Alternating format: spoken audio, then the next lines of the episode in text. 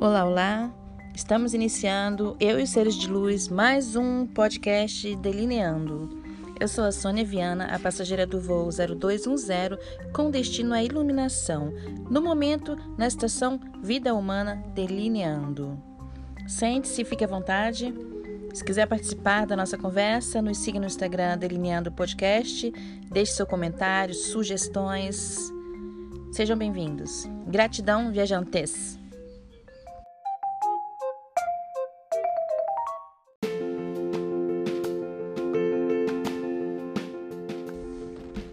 Delineando o podcast. Colunista Sônia Viana.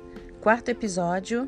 Entrevista dada à editora Escortece, no selo Pingo de Letra.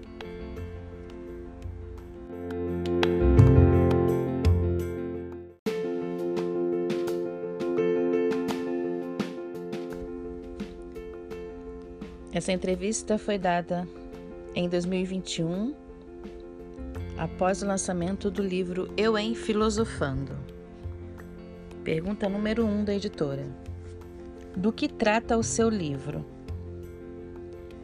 Resposta: Meu livro fala das nossas reflexões através dos sonhos.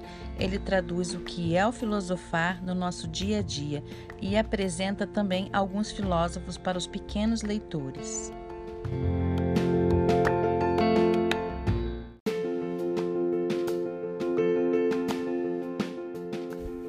Segunda pergunta: Como surgiu a ideia de escrevê-lo e qual o público que se destina à sua obra?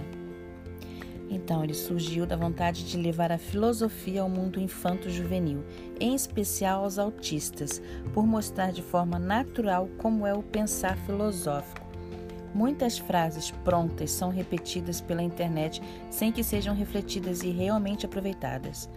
Ele é destinado aos pequenos leitores, mas também atende muito bem ao público adulto, que procura uma leitura reflexiva e breve. Pergunta número 3. Fale de você e de seus projetos no mundo das letras. É o primeiro livro de muitos ou apenas o sonho realizado de plantar uma árvore, ter um filho e escrever um livro? Não, eu sou uma sonhadora. Tenho muitos planos relacionados ao mundo das letras, principalmente livros como este que proporcionam um pensamento reflexivo e espontâneo. Esse já é meu terceiro livro publicado, além de três grandes traduções e várias participações em antologias. Quarta pergunta: O que você acha da vida de escritor em um Brasil com pouco le poucos leitores e onde a leitura é pouco valorizada? Esse é um ponto bem complicado.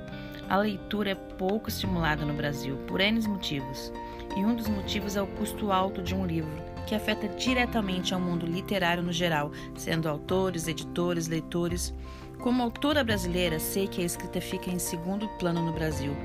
Muitos sonhos e histórias ficam em segundo plano, pois na realidade do Brasil a sobrevivência vem em primeiro plano, muitas vezes enterrando os sonhos.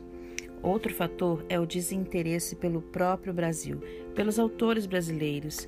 Não há interesse de explorar um livro desconhecido, seguindo o interesse apenas aos, aos já reconhecidos mundialmente.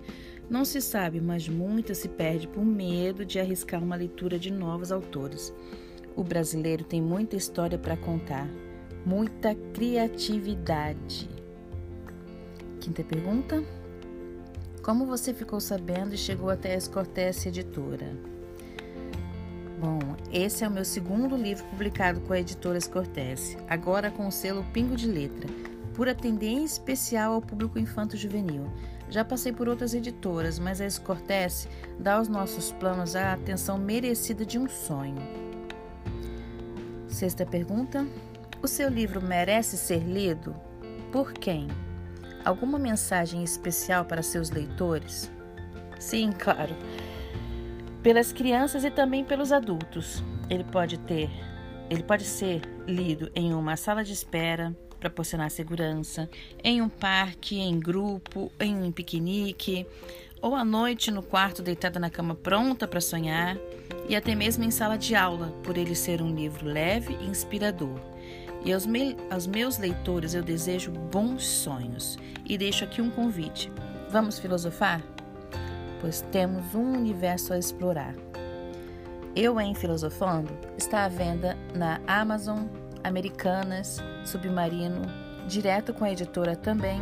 E você também pode me procurar no Instagram, que ele também está à venda diretamente comigo. Eu em Filosofando. Obrigada. Até a próxima.